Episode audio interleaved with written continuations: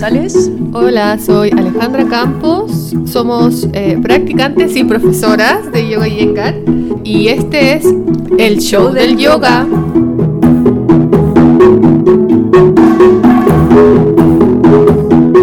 En este capítulo vamos a hablar del yoga y el mercado. Chan, chan, chan. Ta, ta, ta. Queríamos Así llamarle que- yoga y capitalismo, pero pensamos que era muy, muy, muy denso.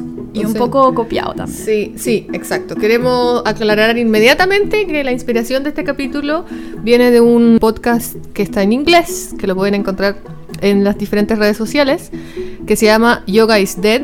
Y ellas tienen un capítulo, todos los capítulos que tienen son súper interesantes, pero tienen un capítulo que se llama Yoga y Capitalismo. Sí, es súper interesante porque son dos mujeres estadounidenses, indias, y hablan sobre este fenómeno que también hablaremos nosotros, Mm. como cómo se mezcla el yoga y el mercado, entendiendo el mercado como las transacciones que pueden haber entre el yoga y, no sé, la- el moneta- el- lo monetario. De claro, cómo uno paga en el fondo para recibir algo que va a ser de beneficio para uno. Y en eso no solamente las clases de yoga o los talleres de yoga, sino también entender que hay un vasto mercado detrás del yoga. Hmm. ¿Mm? Si es que entienden inglés y les interesa el tema, ese podcast es esencial. Además que en la página web de ellas están todas las referencias, es súper, súper interesante. Pero nosotras estamos aquí en Chile. Sudamérica. Y nada, es heavy igual que algo de, de un origen tan lejano, tan antiguo, esté tan vivo alrededor de nosotras, ¿no? Sí. cuando partimos no era tan grande el negocio, no era tan grande la- el mercado en el fondo. Había mucha menos gente practicando, había más menos gente que supiera lo que era el yoga, habían ideas erradas sobre la práctica, sí. eh, había un conservadurismo mayor. Pero en relación al yoga y mercado, Ale, chan, chan, chan. ¿Tú crees que el yoga se puede vender o el yoga se puede comprar? Ya, pero es que vamos a volver a la discusión de los capítulos anteriores, que es como, a ver, defíneme, ¿cachai? ¿Qué, qué es lo que yo creo que es el yoga? Que tiene que ver con esta herramienta de transformación y de autoconocimiento y todo. Creo que es algo que uno puede facilitar, súper hippie. Pero que es la persona la que tiene que hacer el camino, ella o él tienen que descubrir lo que significa, ¿cachai? Entonces, en ese sentido, no creo que uno pueda comprarlo. Sin embargo, claro, uno paga por las clases. Nuestros, los practicantes que vienen con nosotras pagan por sus clases y, y están pagando por el yoga. Entonces, nosotras sí estamos vendiendo el yoga. Yo creo que no. o sea, yo creo que el yoga no se puede vender, no se puede comprar tampoco. Sí creo que se puede vender y o comprar clases que busquen entregar herramientas para esa búsqueda, que finalmente, como ya dijimos en capítulos anteriores, es personal y dependiendo también de las creencias, es diferente en cada caso. Pero es que, o sea, por ejemplo, tú tomáis eh, cursos online sobre yoga. Sobre la historia del yoga, la filosofía del yoga, Patanjali. Qué eh, todo esto es nerdismo. Igual estáis comprando yoga. Yo no siento eso. Yo siento que estoy comprando información que tiene que ver con... Ya, con- pero esa información te va a servir para tu práctica y tu práctica se va a hacer más profunda y vaya a llegar a un estado de yoga más profundo, sea lo que sea que es el yoga para ti, ¿cachai? Claro, como son como decías tú, como facilitadores Mm. para, pero esencialmente.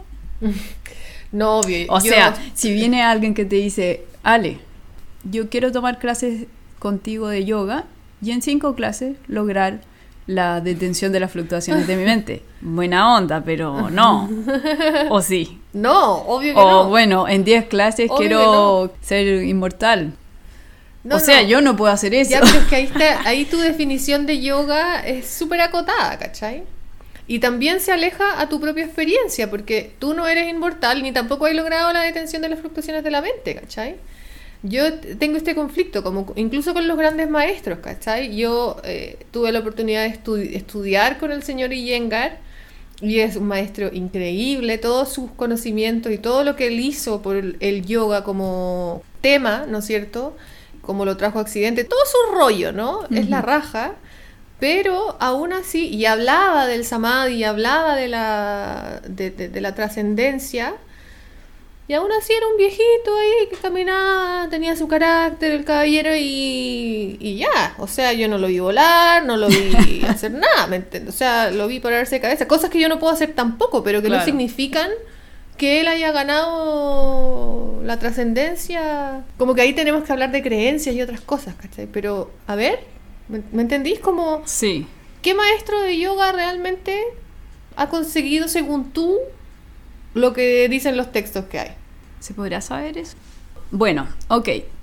Las dos creemos que cuando tú vayas a clases de yoga o vayas a un taller de yoga o tomas un curso, lo que sea, lo que estás comprando hasta algún punto es un espacio donde te pueden dar herramientas que ayuden a tu camino. Estoy de Pero, acuerdo.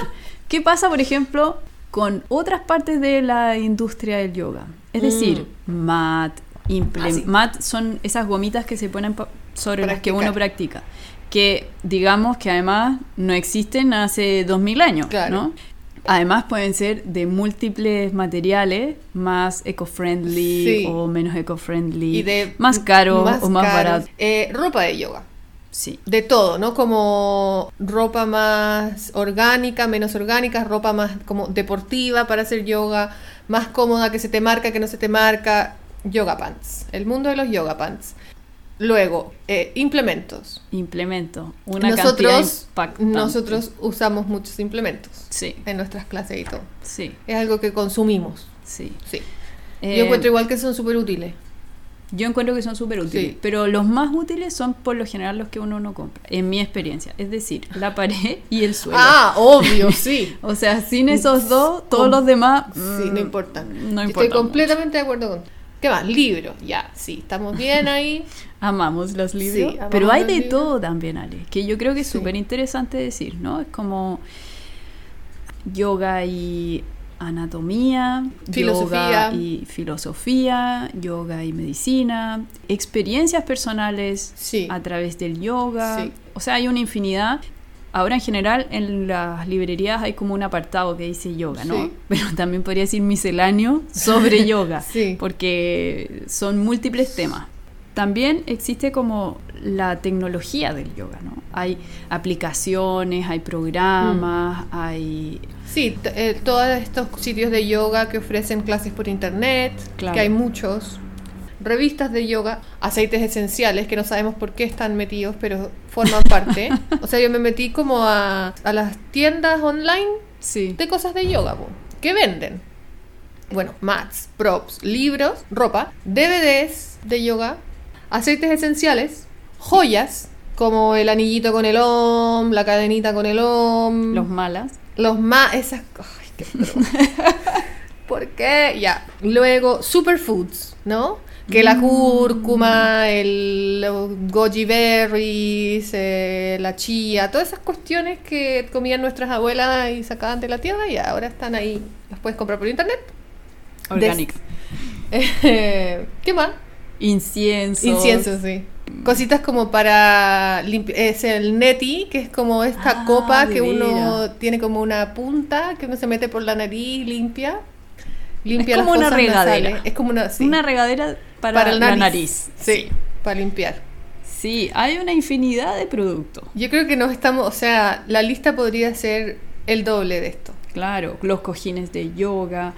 Lo más heavy es que alguien de afuera que está partiendo a lo mejor, Mm. o que no sabe mucho, o que no es una persona muy segura de sí misma, va a pensar que necesita todas estas Sí. cosas para practicar, para definirse a sí mismo como yogi. Y para que uno se defina a sí mismo como yogi, lo único que tiene que hacer es practicar. Eh, o- lo único que se necesita es tener voluntad. Claro. Nada más. Ojalá Nada más. encuentre un gran profesor que te ayude, que te facilite el camino, que haya recorrido el camino un poco, que vaya un poco más adelante que tú. Pero si no, un buen libro también puede ayudar. Claro. Y listo. O sea, con suerte ya un mat. Pero creo que es importante nuestro mensaje, Sí. que es Señores, no, necesitan nada. No necesitan nada, nada, nada. Ni un cuarzo colgándole, ni una parte. Eso, cuarzo. ¿Qué les pasa, weón? No, es atroz. Ah, Además que. estos, ¿cómo se llama? ah, sí, tibetano, de la música. Nada música. de eso. Música. Sí. Música para yoga. Yo, yo practicaba, cuando partí practicando, en mis primeras clases ponían música al final. Igual era rico, ¿sabes? Después nunca más puse. Qué? O sea, nunca más que Justo, justo, justo ayer estaba dando una clase a una alumna que es particular y ella me decía, ¿podemos poner al final, por favor, un poquito de música? Porque si no, me cuesta mucho realmente estar en Shavasana, relajarme y no empezar a pensar en miles de mm. cosas. Entonces, si hay música, por lo menos escucho la música. Mm. Y eso es, es, un, claro, es como un facilitador mm. a que me relaje. ¿Y le pusiste música? Obvio. Obvio, sí. Obvio, pues si no quiero que esté ahí sufriendo el Shavasana. Encuentro que si la música es buena, es bacán. Puede, puede cumplir un, rol, como dices tú, como que ayude a la gente a desconectarse y todo. No siempre es necesaria, pero sí. Bueno, y lo otro que se vende mucho son clases de yoga, pero escuelas de yoga. Mm. Y ahí yo creo que uno se tiene que hacer varias preguntas cuando es profesor sobre ¿qué está ofreciendo que hoy en día no esté como en internet? ¿no? Claro. Porque una vez también como conversando con alguien me decía, no, es que mm, yo no tengo lugar donde ir cerca a practicar yoga. Y era como, ¿pero tiene internet? Sí. Busca en YouTube. Claramente hay distintas calidades de clases y todo, pero puedes encontrar buenas clases simples en internet y seguirlas y desde la comodidad de tu casa, ¿no? Mm. Entonces, ¿qué ofrecen, crees tú, las escuelas de yoga? ¿Por qué la gente va a una escuela de yoga? Es que hay diferentes grados de escuelas de yoga, ¿no? Entonces, si estamos hablando de una escuela grande de yoga, creo que lo que tiene que ofrecer y lo que ofrece versus una clase online es una sensación de pertenecer a una comunidad. Y por otra parte, esta sensación de que tienes un maestro, ¿no? Que creo que para algunas personas es importante. Para nosotros, para mí lo fue, ¿cachai? Poder conocer al maestro, a la persona que te está enseñando, verla de manera cotidiana un par de veces a la semana, hacerles las preguntas que te nacen, ¿cachai? Eso no podías hacerlo en internet. Claro. Podías, no sé, en un foro a lo mejor, y con, pero... Generar una relación. Y claro, generar una relación nueva y, y también esa relación eh, tiene que ver con la conversación sobre lo que estáis haciendo, ¿cachai? Y en ese sentido creo que es impagable ir a una clase de yoga y experimentarlo y por lo demás la energía del grupo siempre son bacanes, ¿cachai? O sea, suceden cosas cuando uno practica con otras personas al lado. Creo que son transformadoras. Pero al mismo tiempo creo que si es que tienes un poco de experiencia, sabes lo que, lo que necesitas y te fuiste de viaje o te cambiaste de país o no sé qué, y ya, obvio, yoga por internet. Si sabéis lo que buscar, ¿sabéis? ¿Entendí? No estáis buscando de cero. Yo no le recomendaría clases por internet a alguien que nunca ha practicado, ¿cachai? Solo lo haría en casos específicos. O para, por ejemplo, cuando uno sabe que mm, un profesor bacán está ofreciendo algunas clases. Y decir, ya, que ganas de conocer cómo esta persona enseña o practica. Y ya, pues. A todo esto estuve ah, viendo la página del Yoga Journal, que es esta revista de yoga internacional, una de las primeras. Y, y ellos tienen diferentes cursos. Claro. ¿Cachai? Ofrecen diferentes cursos de diferentes cosas. ¿Cuánto crees que era lo más barato? Imagínate una clase magistral, eh, no sé, pues de una hora o una hora y media de algún profesor bacán, así como... No sé, pero deben ser muy caras, porque una vez yo me iba a meter a una y vi así, creo que decía, no sé, 150 dólares, ¿no? Mm. Y yo, bueno, igual, quizás ya puedo tomar la clase. Pero después decía, descuento de 150 dólares. Y dije, uy, sí, este el descuento no tengo idea cuánto costará. No, las clases magistrales que duran una hora, una hora y media, eh, valen 100 dólares, 99 dólares. Y los cursos, onda que tenía, no sé, pues 5 clases, 10 clases temáticas, ¿no? Desde 350 dólares hacia arriba. Wow. Y luego el más caro costaba como 990 dólares. y era y no era yoga, era como limpieza de los chakras. Soy lo peor, no me acuerdo exactamente, pero esa era la impresión que me quedó. Una wea así como nada, otra cosa. Puta, pero qué Y caro. ahí también heavy, súper caro. Cada chakra, cada, limpio, cada chakra limpio. Sí.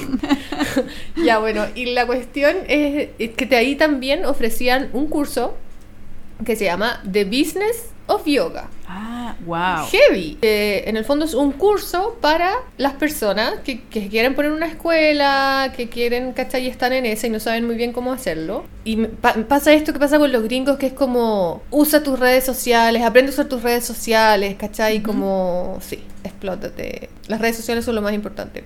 ¿Cachai? Y eso es como, mm, estoy completamente en desacuerdo, ¿cachai? Igual creo que ahí hay, hay varias cosas que pensar, porque finalmente hoy en día alguien que tiene una escuela de yoga, creo que es importante igual decir que ni tú ni yo tenemos una escuela Ah, sí. de yoga, pero cualquier persona que tiene una escuela de yoga hoy en día y da clases de yoga, eso también nos incluye a nosotras, sí está inserto dentro del mercado del Obvio, yoga. sí. ¿cachai? Y creo que es súper positivo y súper privilegiado que uno pueda realmente dedicarse a esto y vivir de esto. Mm. Entonces, obviamente una escuela de yoga no se financia si es que las clases son gratis, Mm. ¿cachai? Y ahí yo pienso que las escuelas de yoga tienen su capital, por decirlo así, en sus profesores. Porque si uno va a cualquier escuela de yoga, en realidad entra y no hay nada, Mm. está pelada, quizás tiene algunos implementos, pero donde la clase se basa en un profesor y en un alumno. Mm. También solamente si hay un profesor no pasa nada, ¿no? Se necesita de los alumnos y se necesita del profesor. Y un profesor que, que pueda, que tenga la capacidad mm, por tiempo básicamente y también que pueda tener la capacidad económica de ir nutriéndose mejor como profesor, no es necesariamente proporcional, ¿no? Pero posiblemente tenga más, más herramientas para poder hacer mejores clases. Mm. Porque también, no, no sé si te ha pasado a ti, pero muchas veces yo he conversado con colegas y que corren de un lado para otro para dar varias clases, mm, porque no necesariamente se pagan muy bien las clases y finalmente no tienen tiempo de práctica o no tienen tiempo de estudio. Y, y a mí me ha pasado también, veces de hacer muchas clases o tener que moverme de un lado para otro mucho y llegar y decir como, bueno, voy a hacer que voy a hacer tres posturas, pero normalmente no es lo que estoy acostumbrada a que sea mi práctica. Mm. Entonces, a- lo que me refiero con esto es que la- las escuelas basan su capital en los profesores. O sea, esa es la teoría. Y lo- como lo lindo, ¿no? En teoría, porque en el fondo cuando hay sobredosis de profesores de yoga en el mercado, Sí. las escuelas grandes lo que hacen es cambiar y cambiar profesores, ¿cachai? Y va y, y va y agarrando gente nueva porque valen menos, Ah, ¿cachai? claro. Porque tienen, valen menos en el sentido de que sus clases valen menos porque tienen menos experiencia. Y por ende no importa que se te vaya un profesor senior. Entonces se produce ese movimiento, ¿cachai? Nosotros hemos trabajado en, escu- en escuelas juntas y sabemos el movimiento de profesores que, que hay. Claro. Considero que mm, es sumamente importante reconocer el valor de los profesores. ¿Tú creís que el histrionismo es relevante en un profesor? Pienso que va a depender de nuevo de cómo sea el lugar donde enseñes, ¿no? Mm. Eh, posiblemente si queréis llenar un estadio para hacer una clase, tenéis que ser histriónico. Claro. Tenéis que ser no solamente histriónico, sino visible, entonces súper seguido en redes sociales, seguramente estarás asociado a otras cosas. Ah, Yo tengo un amigo que vivió en Los Ángeles, en Estados Unidos, y ahí en los, en los grandes centros de yoga, como esta especie de yoga, Mac Yoga, ¿no? Que tienen diferentes sucursales en los en diferentes lugares de Estados Unidos. Él me contaba que no aceptaban a profesores de yoga que no tuvieran cierta cantidad de followers en redes sociales ¡Wow! solo desde cierta cantidad para arriba. Entonces, eso es heavy porque transforma la enseñanza de yoga, transforma el yoga, ¿cachai? Mm, Y lo transforma en lo yo considero en algo que es superficial y que no no evidencia realmente si es que tú eres bueno o mal profesor. Eh, no porque tienes muchos seguidores, primero está lleno de bots. Y luego, no necesariamente porque la persona tiene muchos seguidores, va a atraer mucha gente en la vida real, ¿cachai? Claro. No, y además como acordemos que en las redes sociales, que, by the way, el Instagram que tiene mayor, temáticamente los mayores Instagram son de yoga o de danza. O sea, hay mucho de yoga circulando, o Mm. por lo menos que tiene, no sé, el hashtag, El yoga. hashtag. Y, um, pero normalmente el Instagram es una red social para ser vista más que para ser leída. Entonces, Claro. y- inclusive alguien que pone un texto que es súper profundo y relevante, no quiere decir que la gente lo vaya a leer, Mm. sino en general tiene que ver con esa respuesta visual y Claro. rápida. Sí. Y rápida. Pero sí me doy cuenta como de la comunidad que hay y en ese sentido de las locuras que suceden en otros lugares, que es como yoga y cerveza. Ah, yoga wow, y sí. vino. Es como yoga, es como tenemos una yoga lista. y eh, hip hop, yoga. Sí. ah, ah, bueno, eh, Star Wars yoga. Ah, igual buena onda. Pero ¿qué es eso? po? No, no. No, pero igual la fuerza, la luz, la oscuridad. Ah, igual, sí, igual sí, ¿no? Ya. Yoga en, choco en chocolate. Igual. No, no, en verdad no. El, que, el más polémico, o sea, son todos atroces. Tenemos una Pero lista. ¿qué es anti, eh, antigra- yoga antigravitacional? Sí, no sé. Wow. Yoga y vino. Scuba yoga. y cerveza. Ah, yoga desnudo, naked yoga. ¿Qué, qué es eso? ¿Qué necesidad? ¿Pero por qué? ¿Por qué? Y luego mi favorito, que el yoga y las cabras.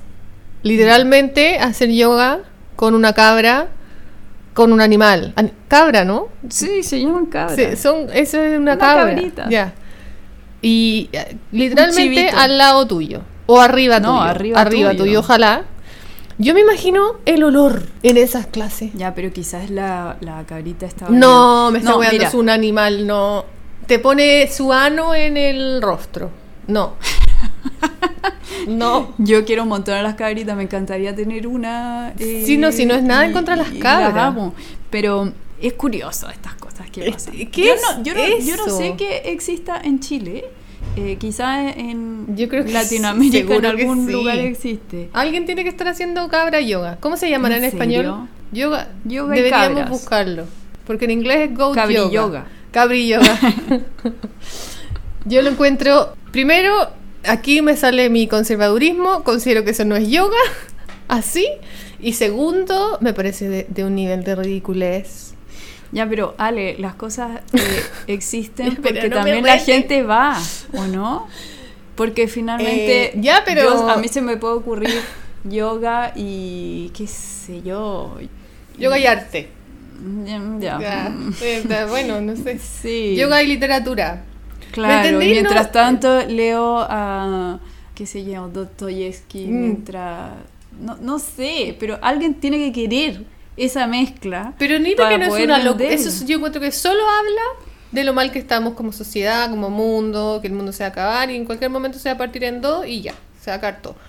Porque, Maca, por favor, señores auditores, auditoras, vayan y googleen Goat Yoga.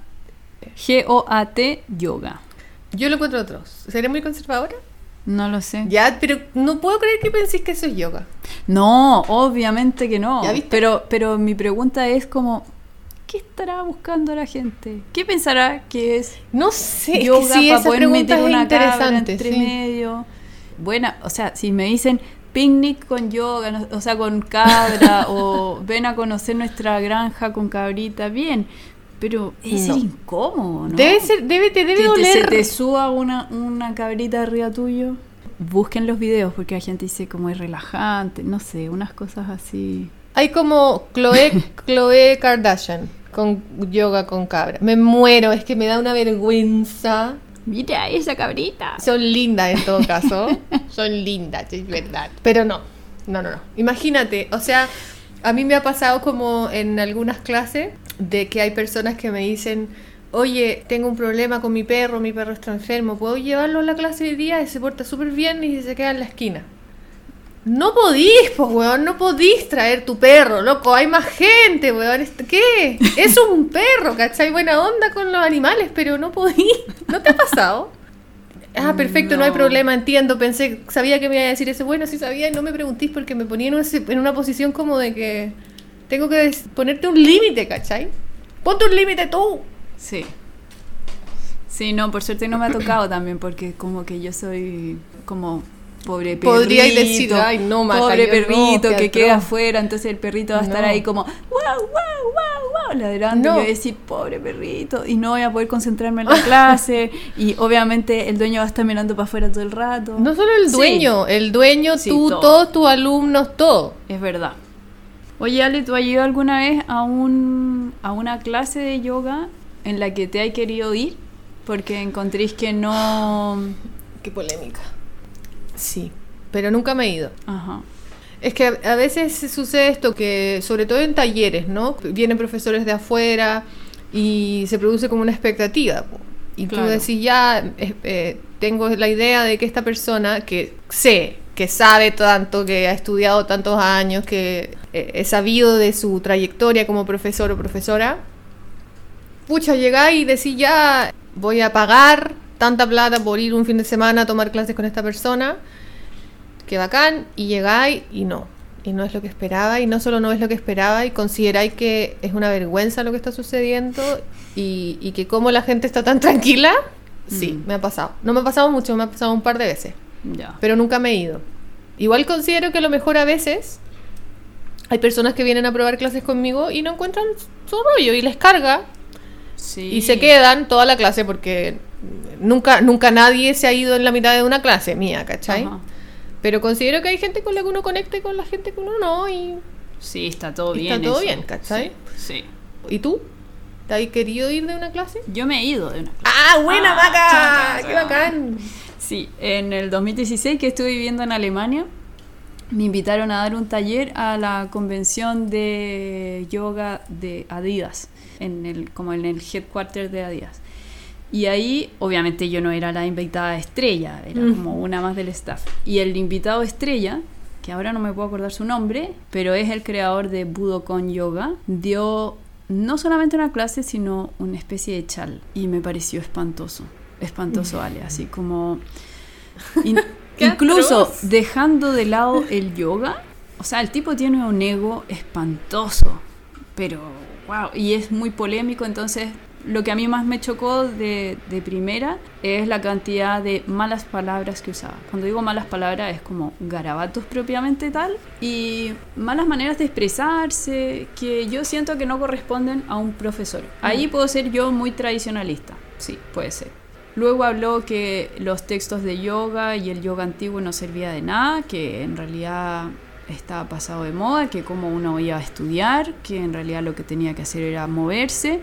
Y este Budokon Yoga es una mezcla de yoga, artes marciales y movimientos de animales.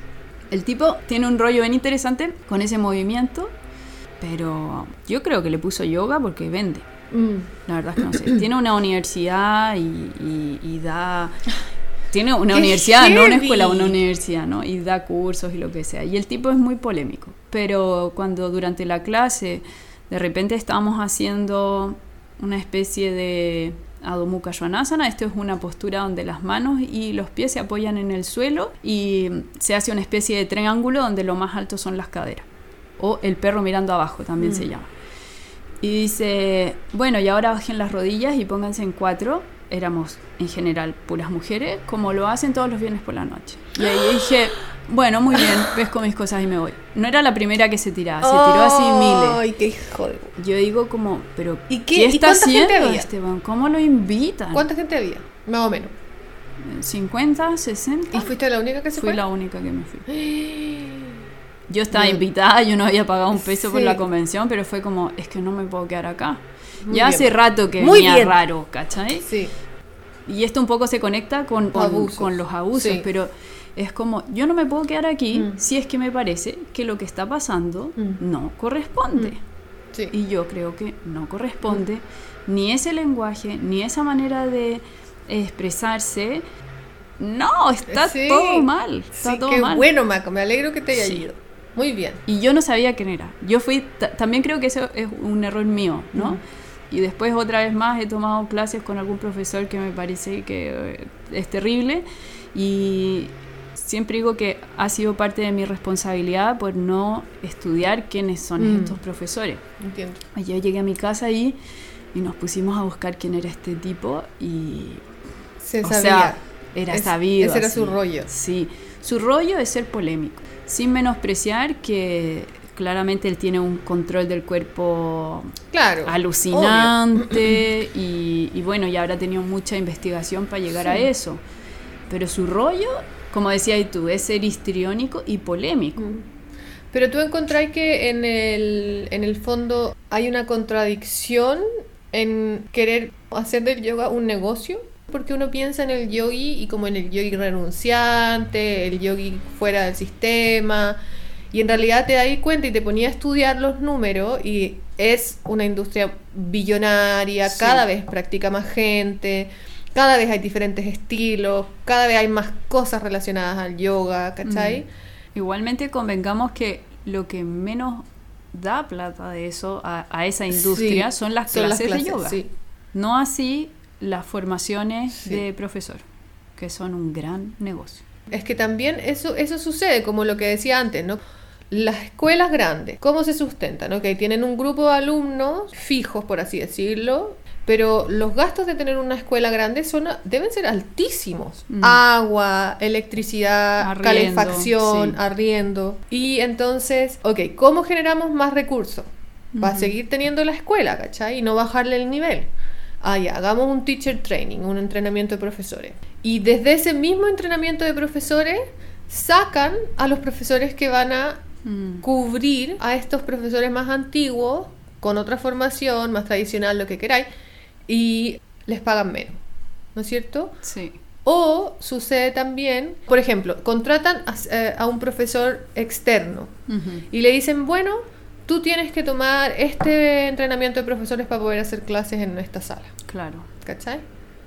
Esta clase de anatomía para hacer clase en esta sala. Entonces, incluso la persona que viene a trabajar, a veces sucede que los hacen pagar como por una especie de formación, pero en realidad, ¿de qué estamos hablando? O sea, como las eh, 200 horas Sí. de Yoga Alliance, que es como esta, bueno, es una alianza que se encarga de, eh, de alguna u otra manera, uniformar las formaciones de profesores En el mundo. en el mundo. Sí. Entonces, uno accede a una formación y como es de Yoga Alliance, es reconocida en otros lugares, ¿no es Ujú. cierto? Y hay formaciones de 200 horas, de 300 horas y de 500 horas. Y ya, me voy dos semanas a Bali, hago mi teacher training y volví y eres profesor de yoga. Una vez. No, sí. no, no, eso no, por favor, es una mentira. Una vez alguien eh, hacía el símil y decía, es como, ¿tomarías clases de piano con alguien que hizo un curso de dos semanas de piano? Eh, ¿Irías a un doctor con alguien que estudió medicina dos semanas? Incluso un año. O Tampoco sea, iría- incluso, o sea, incluso la, no es, no es que eh, el ser profesor de yoga sea igual a ser un doctor, pero en- es formación, ¿no? Y es formación y es experiencia. Claro, y, normalmente esos teacher training o, o esas formaciones de profesor no suponen que tú tengas eh, experiencia ni como practicante ni como profesor Exacto. previa. Entonces puede ser que, bueno, cualquier persona mañana decida tomar una formación de profesor y va dos semanas, hace la formación y luego tendría un título para poder dar clases.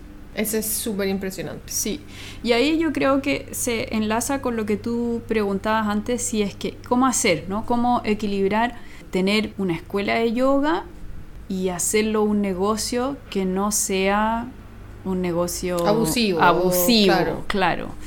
Y pienso yo que primero uno te debiera preguntarse si es que el yoga es o no es educación, si es que uno lo considera educación o no. Claramente, si es que tomamos al yoga como educación, tiene que poder sostenerse una escuela, los Mm. profesores, la familia de los profesores si es que tienen, ¿no? Como, como no puede ser No, somos eh, sadhus mendicantes por clases de yoga. y eso yo creo que uno también tiene que sincerarse y decir, sí, yo estoy dentro de ese mercado de yoga. Entonces creo que uno puede tener una escuela y hacer de ello un negocio amable, un negocio honesto, o puede hacer una escuela de yoga y hacer un mega negocio mm. de esa escuela, ¿no? Va a depender, como igual funciona en todos los lados, y al final es, eso, ¿no? Es como ser profesor de yoga no es muy distinto que tener otra profesión. Yo creo que uno es un poquito más contracultura o outsider que, en otras formaciones profesionales, qué sé yo. Pero independiente de eso, no es tanto, tanto más distinto. Y o sea, eres un trabajador independiente y tenéis los pros y los contras de ser, de ser independiente y, y ya. en términos como formales, la discusión no puede ir mucho más lejos que eso. Claro. Yo no conozco en Chile, por ejemplo, escuelas que contraten profesores. Ah, no, nadie. Yo tampoco. si algún auditor conoce, sería súper interesante ver cómo funciona eso. Pero normalmente todos los profesores eh, de yoga somos independientes, más o menos dentro del sistema. Y también pasa eso, ¿no? ¿Cuántas responsabilidades tienes si es que eres profesor de una escuela y, cuántas se condicen con, ese pago que tú estás recibiendo y cuántas no? Yo de todas formas considero que más allá de las, de las contradicciones que genere esta discusión, de las contradicciones que uno encuentre como en el camino, estos diferentes estilos de yoga, gente haciendo cosas que a, a mí me parecen como ridículas, igual considero que es bueno que el yoga esté, sea tema, sea accesible, que sea una herramienta para las personas. A mí el yoga me ha educado, me ha hecho una mejor persona, me ha hecho crecer, me ha ayudado en experiencias difíciles. Es, como mi amor por el yoga es infinito. Y si las personas tienen el acceso y son capaces de conectarse con el yoga a, veces uno no sabe por qué va a una clase, claro. ¿cachai? La, la, leíste, leíste un poco, ¿cachai? Que la persona que admiráis está haciendo y no sé qué, y llegáis y resulta que te encontré con esta joya que puede cambiar tu vida y, eso yo lo encuentro súper bonito. Más allá de que obviamente hay malas prácticas y, y, uno puede entrar en la discusión de, ya, ¿se puede vender o no se puede vender? ¿Cachai? ¿Qué estáis vendiendo realmente? Claro. Me parece que es una discusión que es bueno tener, pero no es como que esté en contra, ¿cachai? De lo que está pasando. ¿Entendí? Sí. Es, como... A mí me gusta porque es caótico. Sí, yo también encuentro como que está vivo, ¿cachai? y, también le entrega la responsabilidad a, a los practicantes. ¿Qué queremos tomar? ¿Qué clases queremos tomar? tomar? Es como... Sí. Igual es que la gente quiere hacer yoga con cabras. lo es que no lo puedo creer. Igual yo pienso, es que ¿qué estarán buscando? Me encantaría hablar con alguien que haya tomado una clase de yoga. Si alguien ha tomado clases de yoga con cabras, por favor, cuéntenos su experiencia. Cuéntenos su experiencia. ¿Por, qué, fueron? ¿Qué esperaban? Bueno, y, y, para ir cerrando ya, también creo que es importante decir que este fenómeno de, de la mercantilización del yoga no es un fenómeno que pasa solamente en Occidente o en Europa, Estados Unidos, Latinoamérica, sino que pasa fuertemente en India. Mm. En, India el comercio que está asociado al yoga es enorme. Rishikesh, que es esta ciudad milenaria. la, meca del yoga, del yoga. Hoy día caminar por Rishikesh está lleno de carteles que ofrecen de estas formaciones cortas de muchas horas o menos horas, da lo mismo, y a unos precios exorbitantes. Que es bien curioso porque, no sé, costará 2.000, 3.000 dólares una formación de una semana. Y 2.000, 3.000 dólares son mucha plata eh, para nosotros, pero en India es aún más plata. Sería diferente si es que eso, en vez de llamarse formación para profesores, se llamara turismo yoga. Claro. Para mí tiene que ver con que claramente la palabra yoga vende y cómo encasillarlo en, en un lugar donde sea apropiado. Es lo mismo que hablábamos antes, si es que el yoga es educación o, o es entretención o es eh, cultura o es qué es lo que es, mm. ¿no? Y cómo se vende. Y entonces también uno podría decir quizás es diferente en una escuela de yoga que en un gimnasio mm. o en un evento masivo que eh, retirado en la montaña, no sé. Pero bueno, eso es lo que existe, una gran gama mm. de ofertas diferentes y yo creo que lo interesante es hacerse la pregunta previa, ¿qué es lo que busca uno? Para que no dé bote entre miles de opciones, sino que busque la que más tiene que ver con, mm. lo que siente, lo que uno ¿no? con lo que uno siente que necesita. Sí. Como para cerrar, hay un documental, está en YouTube, que se llama Yoga Inc. Ah, sí. Y que habla, bueno, del, eh, tiene como 10 años, quizás alrededor de 15, antes del boom boom completo. Se estaba formando Yoga Works en Estados Unidos y tiene que ver más con el Big Ram y como la, la franquicia del yoga. Está bueno, está bueno verlo. Está un poco, es interesante porque han pasado entre 10 y 15 años del documental y te das cuenta de que tenía esa visión, ¿no? De, esta, de ah, el yoga, esto que creemos que es espiritual, que creemos que es trascendente, que creemos que bla, bla, eh, te lo vendo. te lo vendo, a ver, mira, mira, te lo vendo, acá está el cachai. Lo querís, te lo vendo. Mm. Ah. Exacto. Sí. Muy interesante. Mira, son como la indulgencia plenaria, ¿no? Sí. Paga un poquito y te aseguro un, un lugarcito en el cielo. En el cielo, sí. Sí, está bueno. Bueno, eh, esperamos que hayan disfrutado este capítulo, esta conversación. Síganos en nuestras redes sociales. Tenemos Instagram, tenemos eh, SoundCloud y tenemos un mail. Son todas el show del yoga en Instagram y en SoundCloud y el show del yoga gmail.com para eh, escribirnos algún mail. Agradecemos cualquier comentario y felices de recibir noticias de nuestros auditores. Y nada, muchas gracias por escucharnos. Nos escuchamos la próxima semana.